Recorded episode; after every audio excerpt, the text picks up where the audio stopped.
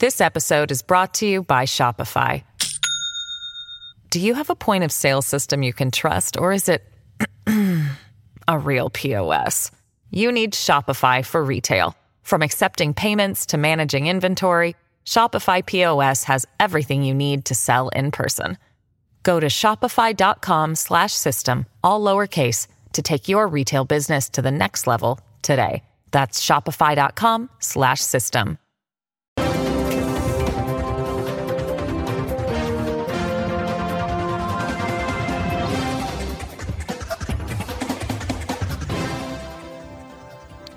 Hola, ¿qué tal? ¿Cómo están? Bienvenidos a Hoy en América por Americano Media. Vamos a conocer los títulos de este día, martes 4 de abril del año 2023 y comenzamos por supuesto con la gran expectativa que hay en Estados Unidos, en Nueva York en particular y en todo el mundo con respecto a la declaración que cerca de las 14:15 va a tener el presidente norteamericano Donald Trump en los tribunales de Manhattan. Va a recibir unos 33 cargos aproximadamente, se le van a leer los 33 cargos, se ha pedido por parte de Trump que esto no sea transmitido al resto del país, pero los va a conocer él y sus abogados, tiene una nueva estrategia, un nuevo buffet de abogados, por lo menos ha incorporado algunos letrados, en el día de ayer en la Trump Tower estuvieron trabajando hasta muy tarde en lo que va a ser la presentación del día de hoy. Em, se espera que, bueno, le lean los cargos, que sea noticia, que diga dónde va a estar, tiene que informar dónde se va a trasladar, pero no quedaría, por supuesto, detenido en la jornada de hoy. Se cree que puede haber alguna concentración frente a los juzgados en Manhattan y que puede ocurrir lo mismo hoy por la tarde en Mar-a-Lago cuando se transporte y se traslade hacia Palm Beach, hacia la ciudad de Miami. Eh, todo esto va a ocurrir, insisto, a partir de las 14 y 15. Vamos a hablar también de lo que ocurre en Florida porque el gobernador Ron DeSantis ha aprobado que mm, los ciudadanos, los vecinos de este estado puedan portar armas de manera oculta, pero puedan portarlos como ocurre en otros estados. Se estima que esto va a bajar seguramente la delincuencia y es un tema muy, muy a tener en cuenta porque Florida va a estar ahora, por supuesto, no digo en el ojo de la tormenta, pero sí le van a poner una lupa para ver cómo evoluciona el delito. Por lo general, cuando se establece este tipo de medidas, el delito tiende a bajar porque bueno, quien sale a delinquir sabe que corre un riesgo muy grande y generalmente sigue delinquiendo, pero en otro tipo de crímenes más relacionados con el guante blanco que, que con salir directamente a, a, matar a una víctima para quitarle un bien o para quitarle directamente dinero. Vamos a hablar de um, Ucrania porque ya se conoce un plan aparentemente de Volodymyr Zelensky que no solamente incluye recuperar el Donbass, Donetsk, Lugansk, recuperar Zaporilla, lo que queda de Gerson, sino también ir sobre Crimea, lo cual abre un panorama completamente distinto para Vladimir Putin, porque ya sería perder un territorio que tiene desde hace 8 o 9 años y sería una verdadera afrenta, una catástrofe desde todo punto de vista. Y vamos a hablar también de estos objetos bomba, ¿no? De, de estos presentes que terminan siendo mortales. Ocurrió con un bloguero ruso, se llama Blandren Tatarsky, recibió un presente y resulta que el presente eh, tenía kilos aparentemente de explosivos, voló por el aire, él murió, hubo treinta y pico de heridos, pero esto ha ocurrido muchas veces. Uno recuerda la Operación Valkyria, cuando con un maletín trataron de matar a Adolf Hitler durante la Segunda Guerra Mundial. Uno recuerda lo de Lockerbie, pasó pocos días antes, de Navidad, este avión de Panam que explotó sobre Escocia, bueno, aparentemente las bombas las ingresaron justamente disimuladas en regalos navideños o uno recuerda por supuesto a una bomber quien tuvo a mal traer a los Estados Unidos durante años. La gente recibía de Federal Express, de UPS, de DHL, como los norteamericanos hacen de manera habitual y les encanta recibir paquetes en sus casas, pero bueno, muchos de estos paquetes tenían bombas los hacía de manera aleatoria, no los seleccionaba, eh, eran destinos en distintas partes de la Unión y bueno, durante años una bombera utilizó esto, la candidez de la gente para recibir algún tipo de obsequio, pero esos obsequios llevaban un explosivo. Por supuesto también pasó con el Amtrax, que estaba dentro de sobres y uno abría el sobre, es muy frecuente recibir no solamente documentación, sino a veces hasta cheques en un sobre por correo y bueno, cuando abría el sobre en Estados Unidos se encontraba con Amtrax. Vamos a repasar un poco esto de cómo uno baja la guardia, en este caso recibe una estatuilla, la agradece, es un bloguero pro guerra de Ucrania, pro Putin y fue aparentemente volado por una oposición cercana justamente a Volodymyr Zelensky, ya hay una detenida. Ustedes me confirman si yo no los tengo. Usted, ustedes me, confirman, por favor, si tenemos en, línea. Ah, estamos con, con Luis Vicat. Eh, hola Luis, ¿qué tal? ¿Cómo te va? Buenos días. ¿Qué tal? Un gusto escucharte. Luis, hablábamos de mm, la aportación de armas. Florida va a tener portación oculta en el corto tiempo y contanos cómo repercute esto en la gente. Muchos dicen cuando hay armas del otro lado del mostrador, el delincuente se cuida y baja este tipo de delito sangriento. Sí, en realidad la iniciativa del gobernador de Ron DeSantis tuvo amplia aceptación en las dos cámaras, ¿no? en la Cámara Alta y en la Cámara Baja, 76-32, y también una diferencia en la Cámara de Representantes importante, a favor de esta iniciativa, en definitiva lo que hace es convalidar decisiones de la Corte Suprema de Estados Unidos referidas a la, a la segunda enmienda, al derecho a la protección del hogar, de la familia y de la persona. Eh, con esto los floridanos entran dentro de la treintena de estados que a partir del primero de julio, que es cuando empieza a regir esta ley, van a tener la posibilidad de adquirir armamento ya sin algunas cuestiones legales que antes se les ponían. Recordemos que hay tres países en el mundo, Guatemala, México y Estados Unidos, que tienen portación irrestricta. Eh, lo cual en México es eh, casi una falacia porque eh, hay muchas cuestiones después burocráticas que hacen muy, complejo conseguir legalmente un arma.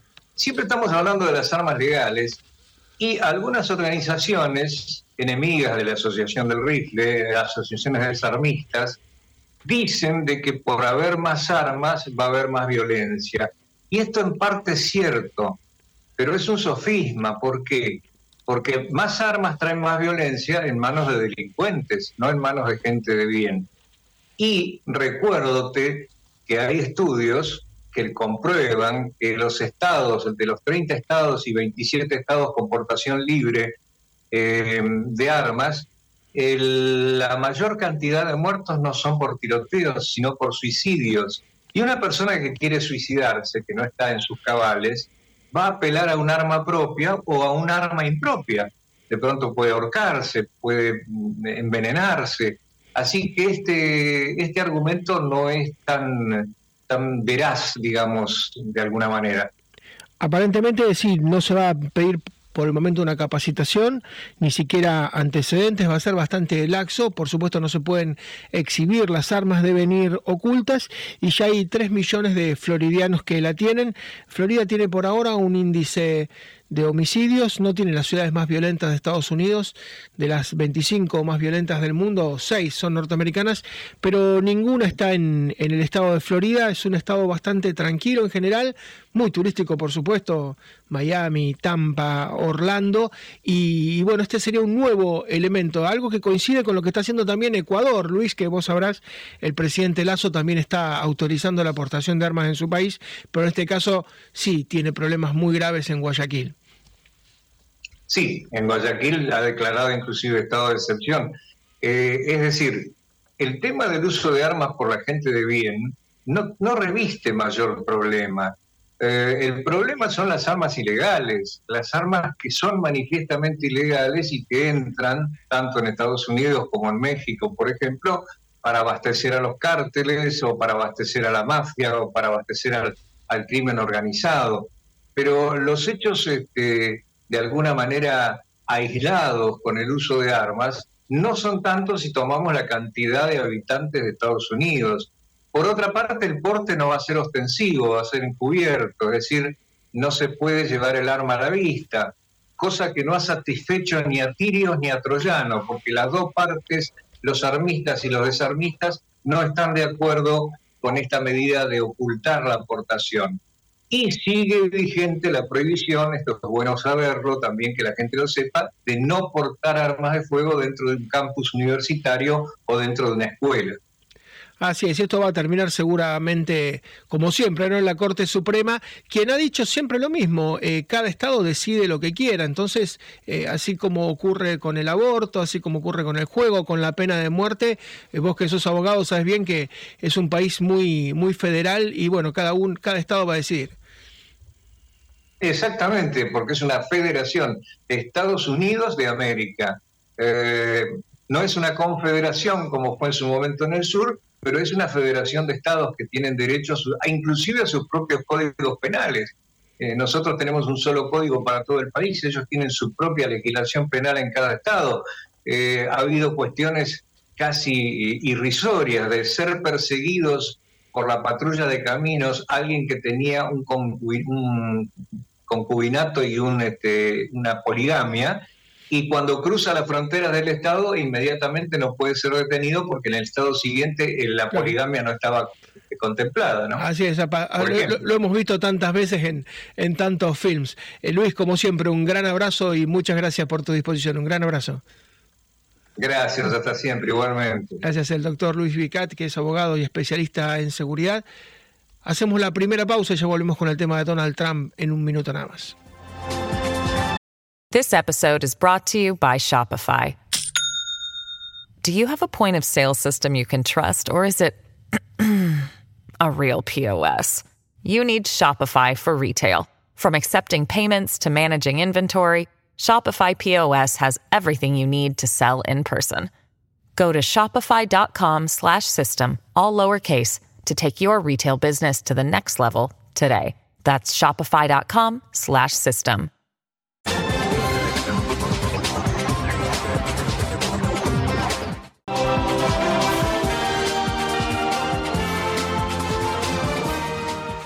las dos y cuarto de la tarde del día de hoy, hora local de Nueva York, el presidente Donald Trump se va a hacer presente en los tribunales de Manhattan y va a recibir la lectura de 33 cargos distintos. Esta lectura no va a ser para los medios de comunicación, no va a ser transmitida en vivo, se va a conocer pocos minutos después. El presidente Trump, con su nuevo bufete de abogados, ha incorporado algún letrado en las últimas horas. Va a plantear directamente que la causa sea dejada sin efecto por distintos motivos. Lo cierto es que las primeras encuestas están indicando que a Donald Trump lo ha favorecido esta acusación porque de alguna manera lo ha victimizado. El 60% de los latinos, de los votantes latinos, cree que hay una politización de la justicia y no cree en los cargos contra el presidente. Seguramente habrá manifestantes hoy frente a los juzgados, a los tribunales en Nueva York y puede pasar lo mismo hoy en Mar-a-Lago, en Palm Beach, en Miami, porque seguramente una vez que le lean los cargos y que sea noticia de las acusaciones, el presidente Trump va a volver rumbo a su casa, rumbo a Mar-a-Lago, donde puede haber un mitin y donde tal vez pueda, pueda hablar. Lo cierto es que esto de arrinconarlo, ¿no? De, victimizarlo no le ha venido mal tampoco para la campaña. Ha recaudado 5 millones de dólares en pocas horas y sigue recaudando cada vez más. Esto nunca había ocurrido en prácticamente medio centenar de presidentes norteamericanos, de jefes de Estado, jamás había ocurrido en casi 250 años de la Unión. Por lo tanto, es muy llamativo, es muy llamativa la causa, muy difícil de explicar. Y cuando algo es difícil de explicar, ¿no? Eh, esto nos lo dice Alberto Peros, quien lo tenemos en línea. Ayer estuvo Alberto, estuviste Alberto eh, en Maralago, estuviste en Florida, viste esos últimos momentos de trama antes de partir a Nueva York. ¿Cómo te va? Bueno, eh, vi los últimos momentos, no desde Maralago, estaba aquí en Miami, pero esta noche hay planes de subir. El presidente sí regresa a casa, lo cual eso está planteado, eh, pues hay una gran reunión, mucha gente, muchos de sus partidarios van a estar ahí porque él va a ser, él va a hablar, se va a comunicar. Ahora, ojo, atención, tengo entendido que el juez, que no, no es harina de su costal, allá en Nueva York, tenía planeado ponerle un gag order, una ley mordaza, debido a que está, eh, esto es una, está en juicio, esto está siendo investigado todavía, este, querían que no se expresara y que no pudiese hablar sobre el caso. Están tratando de darle y apretarle el garrote lo más posible, pero les está verdaderamente, eh, como dicen vulgarmente, saliendo el tiro por la culata. El mundo está revertido en este momento en atención hacia lo que va a pasar por Trump. Por más que leo, por más que me llaman, por más que participo y comparto, este, hay siempre más gente, especialmente los latinos, como mencionaste Marcelo, este, están que han visto esta película anteriormente en sus países. Esto es una persecución. No hay más nada que le puedan hacer a este presidente eh, desde, desde todo lo que le han tratado de hacer, eh, impeachment, ataques a su casa, le, han mirado dentro del closet a, la primera dama. Este, esto es verdaderamente increíble. Es una fecha triste, es un momento que marca algo verdaderamente muy difícil para la legalidad, para la justicia en Estados Unidos. Se nota una gran desesperación de parte de los demócratas, evidentemente un gran miedo de que este hombre llegue y a un costo político para ellos enorme están lanzando esta parada que no veo ni leo ni encuentro en ningún lado que nadie que tenga dos dedos de frente legal pueda decir que esto, que, esto puede progresar. Obviamente los abogados están tratando también hoy en la mañana de traspasar este caso de moverlo a otra jurisdicción, por ejemplo, Staten Island, debido a que el juez, al parecer, está decidido en colgar a Trump. Un jurado estaría, ¿sabes?, siendo parte de Nueva York. Nueva York es un estado sumamente demócrata. Es difícil encontrar a alguien que sea parte del jurado que pueda ser neutral en esta situación o que diga fui parte del jurado y voté para decir que Trump era inocente. Yo creo que lo linchan en la calle. Esto es un linchamiento político para Trump. Muy triste, pero creo que va a ayudar al presidente. Alberto, y ya se sabe que el presidente Trump se va a declarar no culpable, de ninguna manera va a reconocer las, las acusaciones, y quien piense que puede amedrentarlo, que puede de alguna manera impactar, esmerilar su espíritu, parece que no lo conoce, ¿no? Porque Trump siempre ha redoblado la apuesta y siempre cuando lo han atacado ha salido como un león herido. Entonces, pensar que de alguna manera que lo van a acotar, que lo van a cambiar, que le van a modificar su esencia, es realmente ser muy naif, es muy, muy crédulo, ¿no? Pero, pero, pero imagínense para que vea el sarcasmo de esta situación, lo irónico. Están tratando de inhabilitarlo hasta moralmente en una cruzada moral que los demócratas han decidido emprender. Nada más y nada menos con esta especie de Juana de Arco, de esta eh, cruzada moral, es una pornostar. O sea, nada tiene sentido. Si lo inventamos, eh, nos sentamos tú y yo, Marcelo, inventarle algo y tú dirías, bueno, pero me parece una muy mala idea esto. No creo que pegue para nada. Pues en efecto, esto está pegado con una cola muy endeble, esto está muy mal amarrado y esto debería determinar en nada. Si no lo sucede así, pues yo le diría que es algo muy grave y este país ya va en una caída libre muy, muy perjudicial. Así porque esto puede pasar en una república bananera, pero no en Estados Unidos. Jamás pensé que llegáramos a este, a este, a este nivel. La, Ahora, esto...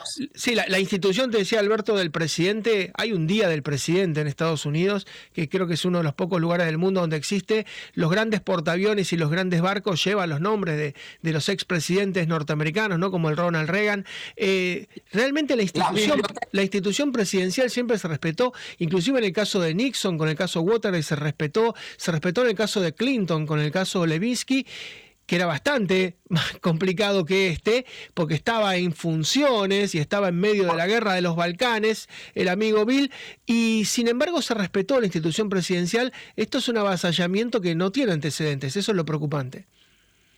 impresionante, impresionante. Hay un caso que es muy importante, que está en parte, ha creado un precedente, es del candidato a la época presidencial Edwards ¿Se acuerda? Tenía un amante y estaban diciendo que el dinero había sido alocado de una cierta manera. Eso sí fue un fallo, pero ese era a nivel federal.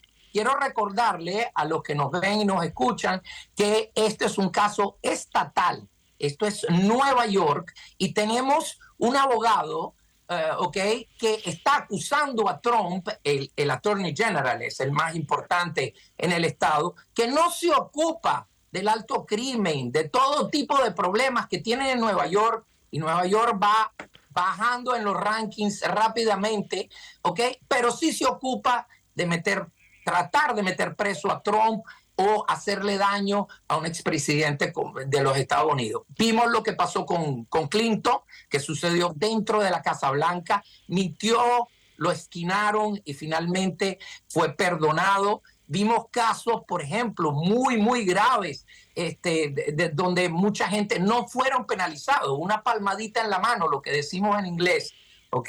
Este, y el presidente, en cambio, aquí van con todos los hierros, con todo lo que tienen, se lo están tirando encima, lo cual hasta cambia el panorama de las primarias, ya que los que quieren lanzarse a una primaria republicana ¿ok? Hasta el gobernador de, Florida, que muy elegantemente jugó en parte a favor de, Trump, pero le dio muy duro a la jurisprudencia, a la legalidad y al sistema judicial de, Nueva York, este, marcando la pauta y la diferencia. También él debe estar preocupado porque no sé si se dieron cuenta en las últimas 24 horas, Trump sigue en las encuestas subiendo como la espuma y lo último que chequeé, este, habían recaudado casi 8 millones de dólares en donaciones. Que se están moviendo verdaderamente fuerte en el esquema y yo creo que esto va a beneficiar a Trump. Ya es una jugada que al final, como decía yo ayer, es una gran cortina de humo porque si se dan cuenta, eh, eh, todo el mundo está revertido en esto. Tiene 72 horas que no se habla de otra cosa. Mientras tanto, en el escenario mundial, en otro hemisferio, se están haciendo acuerdos importantísimos que nadie está cubriendo entre países y régimen que son en contra de Estados Unidos y no favorables. Hoy esta se unió eh, Finlandia a la, a la NATO y y nadie está prestando atención a algo así, a la OTAN. y, bueno, son sucesos internacionales. Así es, Alberto, y vamos a estar muy atentos porque esto, insisto, pasa a las dos y cuarto de hoy, pero seguramente ustedes lo tendrán y posiblemente tengamos la palabra del presidente Trump esta noche y la reproducimos mañana. Como siempre, Alberto, un gran abrazo y muchas gracias. ¿eh? Gracias, gracias por estar con ustedes, seguiremos informando. Gracias a ustedes. Gracias, gracias Alberto Perosi, directamente desde Miami. Muy posiblemente hoy quiera hablar el presidente Trump después de escuchar los cargos. Insisto, no se van a conocer en vivo, pero se van a conocer pocos minutos después. Y cuando llegue a su residencia se prevé una rueda de prensa donde pueda expresarse. Eh, insisto, en las encuestas suben, la recaudación para él sube, tal vez salga el tiro por la culata, sea una victoria pírrica, logren arrastrarlo hasta tribunales, pero después que pase todo esto, la cuestión va a estar, desde el punto de vista electoral, mucho más complicado para el oficialismo. Pausa muy breve, ya regresamos. Ryan Reynolds here from Mint Mobile. With the price of just about everything going up during inflation, we thought we'd bring our prices down. So to help us, we brought in a reverse auctioneer, which is apparently a thing. Mint Mobile unlimited premium wireless. Ready to get 30, 30, bit to get 30, bit to get 20, 20, 20, bit to get 20, 20, bit to get 15, 15, 15, 15 just 15 bucks a month. So, Give it a try at mintmobile.com/switch. slash $45 up front for 3 months plus taxes and fees. Promo rate for new customers for limited time. Unlimited more than 40 gigabytes per month slows. Full terms at mintmobile.com. Y existen un par de noticias muy preocupantes para el presidente de la Federación de Rusia, Vladimir Putin. Por un lado, en San Petersburgo, esa ciudad tan bella en el norte del país, Blanden Tatarsky era un bloguero ruso que hablaba siempre de armas, que estaba a favor de Putin y a favor de la guerra, fue asesinado en esta ciudad, en San Petersburgo. Le dieron una estatuilla, un reconocimiento, por esa estatuilla era una suerte de caballo de Troya, ¿no? Porque llevaba adentro explosivos. Voló por el aire Tatarsky, murió, treinta y pico de heridos, en un café muy particular, el café Street Food, que es nada menos que el grupo Wagner, ¿no? De Prigozhin. Con lo cual, de alguna manera, es un doble atentado contra Putin, contra Tatarsky y contra la gente del grupo Wagner. Y al mismo tiempo se conocen ya los planes a medida que va avanzando la primavera en Ucrania el hielo ya de alguna manera va cediendo, los campos no están tan embarrados, se van poniendo más firmes, se habla de una contraofensiva ucraniana no solamente en los territorios ocupados por Putin a partir del 24 de febrero del año pasado, que son Zaporilla, Gerson, parte de Gerson y el Donbass, ¿no? Donetsk y Lugansk, sino que también irían sobre Crimea y esto sería una, una gran novedad. Vamos a hablar con Alexander Slipchuk, que es colega, amigo directamente desde Kiev. Alexander, ¿cómo te va? Buenas tardes, Marcelo. Gracias por invitarnos desde Ucrania. ¿Qué piensan sobre lo que pasó en San Petersburgo? ¿Tiene que ver Ucrania o esto es la oposición rusa a Putin que ha decidido un atentado de estas características? Terminó presa justamente Daría Petrova, que es eh, aparentemente una militante antiguerra. Yo creo que lo que ocurrió en San Petersburgo es el labor del conflicto interno ruso entre el grupo Wagner y el Ministerio de Defensa ruso, porque sigue este conflicto y las autoridades rusas quieren mm, convertir, quieren luchar contra los eh, contra la posición de Evgeny Prigozhin como tal, porque él es una amenaza para los élites rusos, porque ahora tiene más y más eh, influencia en Rusia misma. Y Vladimir Tatarsky era una, un bloguero central del grupo Wagner su asesinato significa que va a continuar la lucha entre el Ministerio de Defensa ruso, entre el ejército ruso y el grupo Wagner, entre los mercenarios por la, lucha por, el poder y por la fuerza en Rusia misma. Así es, siempre hablábamos, Alexander, de que es una suerte de monstruo de tres cabezas, ¿no? Que está el ejército formal ruso por un lado, el grupo Wagner, y también los chechenos, como que cada uno tiene su propia estrategia. Los chechenos ya están, creo que el Kremlin ganó eh, el conflicto con chechenos, porque chechenos también querían formar parte de esta guerra. Finalmente, el Ministerio de Defensa ruso les dejó al lado. Ahora no se habla ni sobre Ramzan Kadyrov ni sobre los chechenos en el frente. Yo creo que el grupo Wagner va a ser el siguiente, porque hay muchos blogueros, muchos propagandistas como Vladimir Tatarsky, que ahora van a pensar dos veces si necesitan cooperar con el grupo Wagner y hablar y criticar los élites rusos y el presidente Putin o no, porque el grupo Wagner de, alguna manera ya cruzó esta línea roja en su crítica del Ministerio de Defensa ruso, del ejército ruso, de Vladimir Putin, etcétera, por sus eh, fracasos en el frente.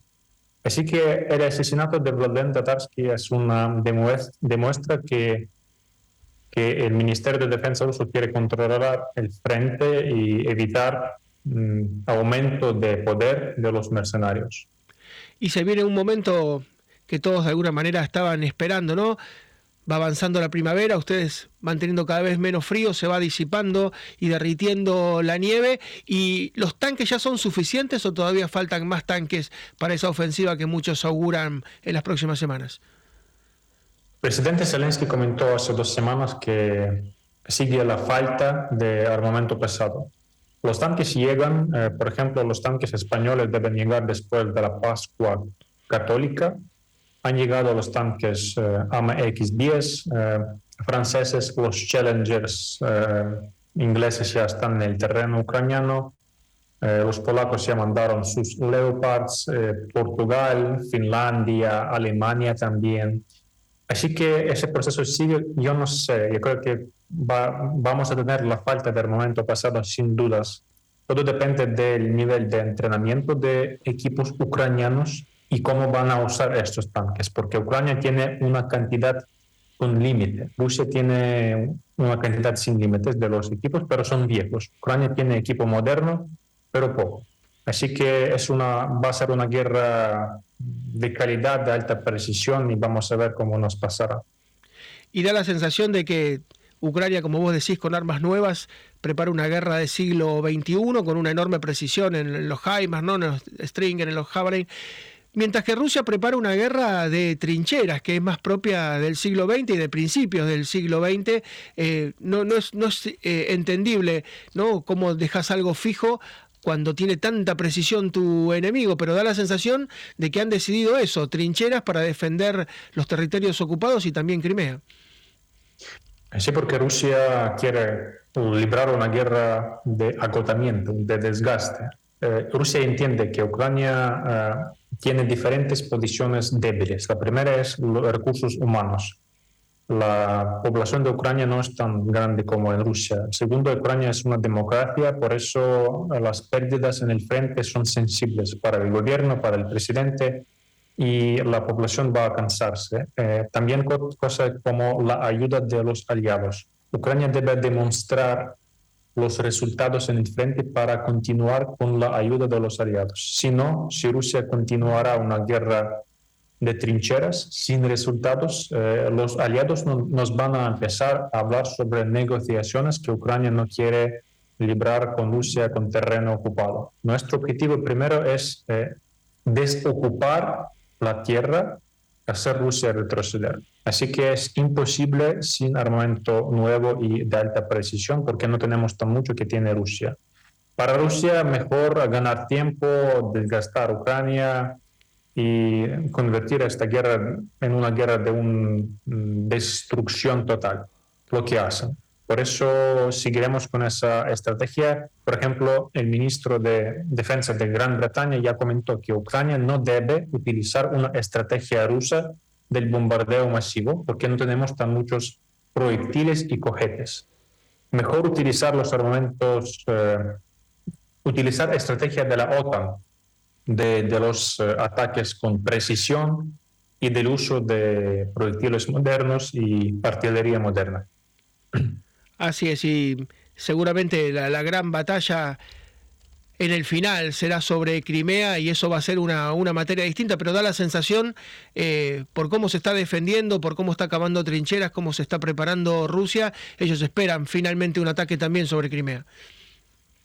Rusia ya está cavando trincheras en las playas en Crimea eh, porque es, eh, Ucrania no puede, por ejemplo, entrar a Crimea desde el norte porque hay solo dos eh, vías muy estrechos. Así que las columnas ucranianas en teoría no pueden entrar en el territorio de la península porque es un, lugar frágil. Rusia lo va a disparar y destruir.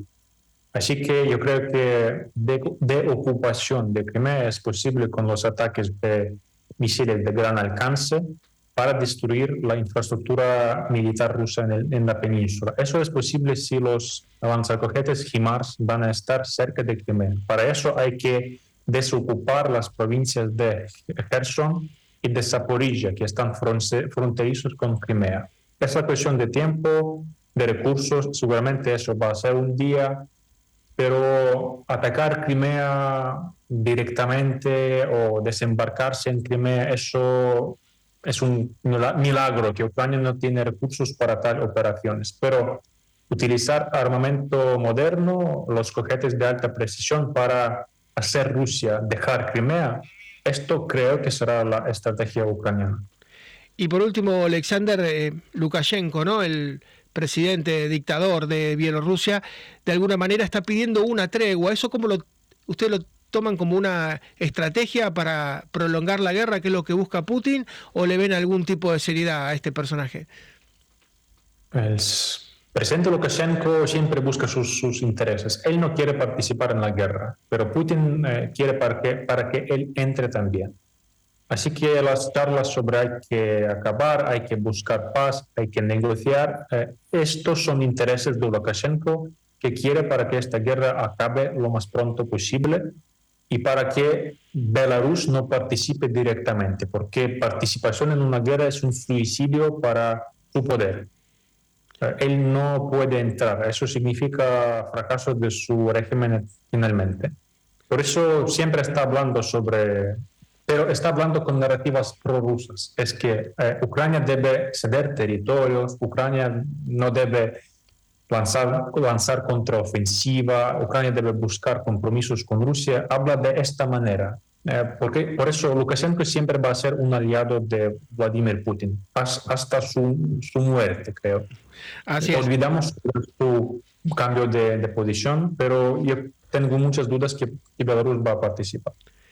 Alexander, como siempre, un gran abrazo por toda tu ayuda y esperando, por supuesto, que todo esto se resuelva de la mejor manera. Un gran abrazo, Alexander. Gracias, siempre un placer. Hasta luego. Alexander Deslichuk, directamente desde Kiev. Bielorrusia no quiere entrar, los chechenos se quieren ir. el grupo Wagner en cualquier momento es apartado, no es el mejor panorama para Vladimir Putin lo que se viene en las próximas semanas. Pausa muy breve, venimos con el tramo final del programa. At Evernorth Health Services, we believe costs shouldn't get in the way of life-changing care, and we're doing everything in our power to make it possible. Behavioral health solutions that also keep your projections at their best? It's possible. Pharmacy benefits that benefit your bottom line? It's possible. Complex specialty care that cares about your ROI? It's possible. Because we're already doing it. All while saving businesses billions. That's Wonder made possible. Learn more at evernorth.com/wonder.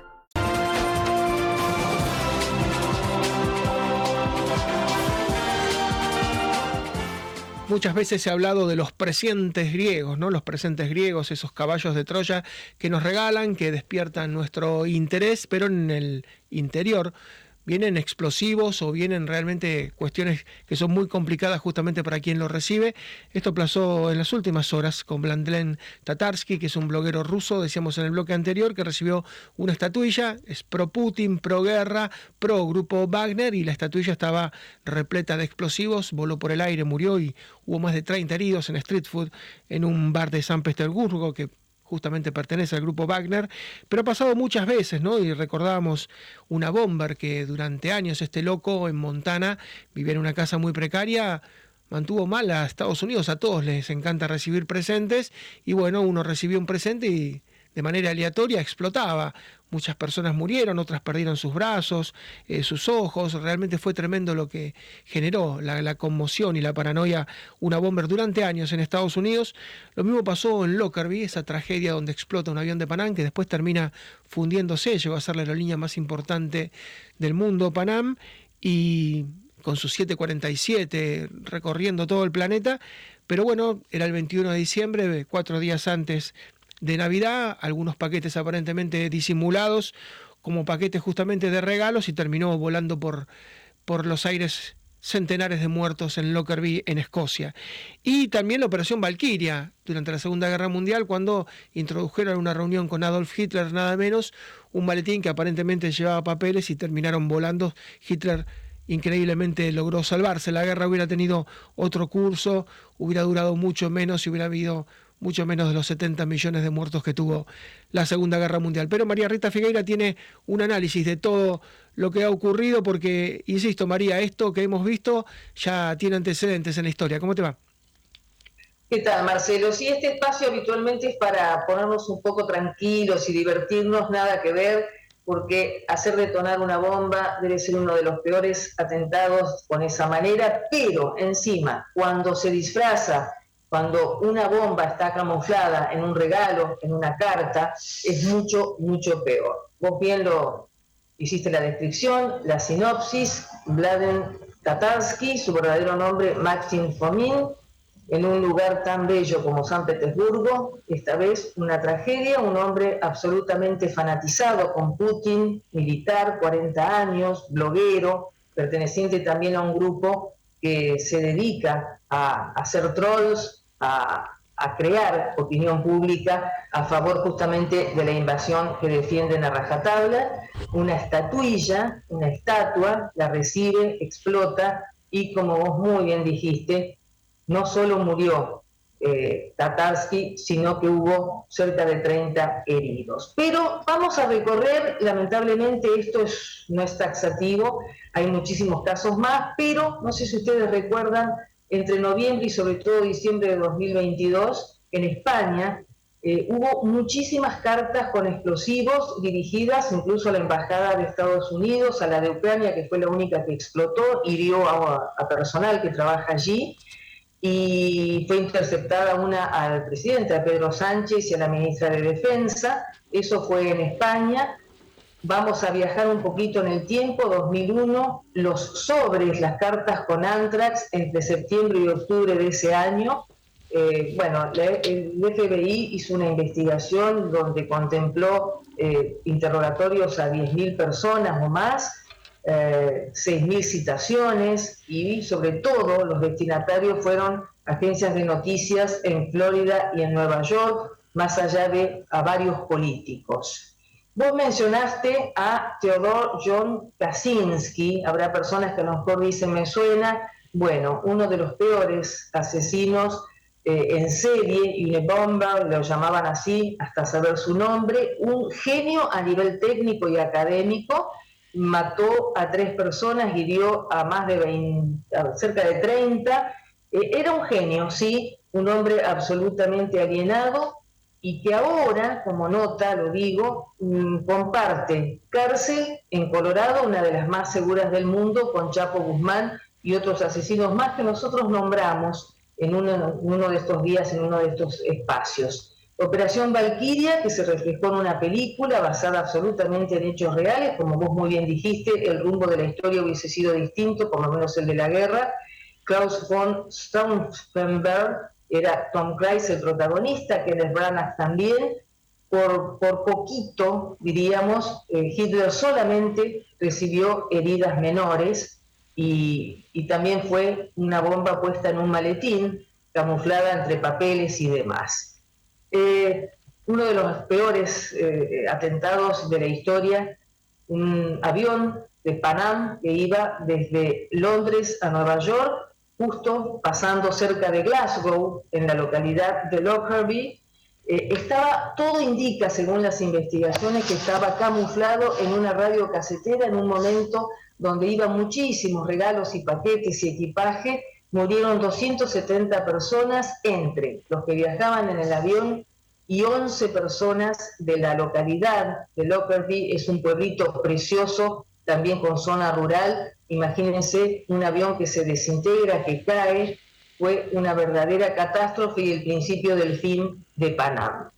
Vamos a Grecia, vos dijiste un presente griego, hubo en el 2017 varias cartas con explosivos, era un momento difícil en el país, algunas viajaron a Alemania, otras a otros países de la Unión Europea, y casi todas fueron interceptadas eh, afortunadamente.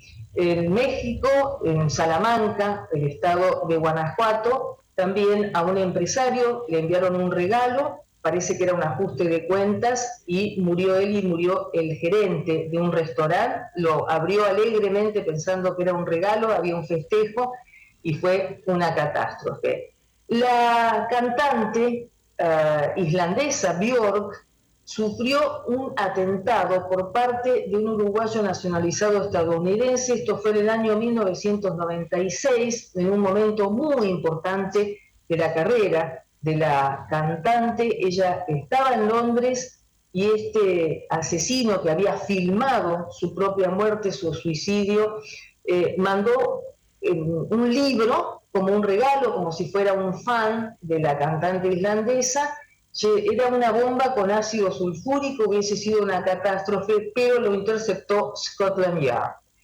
Y por último, para no terminar con tanta, con tanta tragedia y con tanto pesar, Paul McCartney se habían separado los Beatles, él había formado eh, Paul McCartney los Wings, estaba ensayando, estaba grabando en la BBC, recibe un paquete sospechoso, eh, llama por supuesto a Scotland Yard, eh, paralizan todas las actividades del edificio y era simplemente un paquete felicitándolo por su cumpleaños con un vino riquísimo y un cartel que decía a Eladio.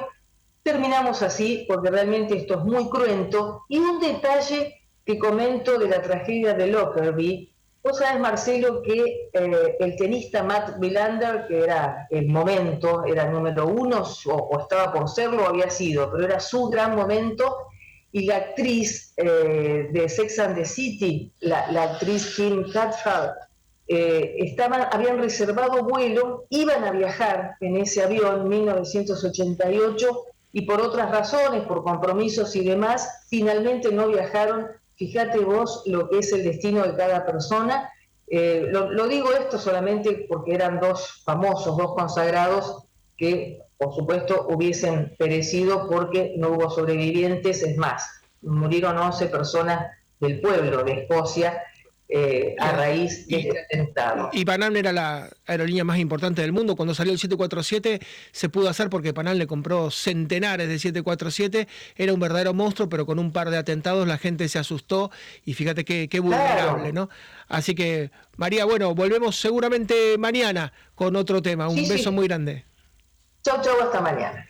Nos vamos, volvemos mañana, por supuesto, con todo lo que ocurra hoy, no solamente en Nueva York, sino también después por la noche en Palm Beach, en Mar-a-Lago. Hasta mañana. Gracias por la atención.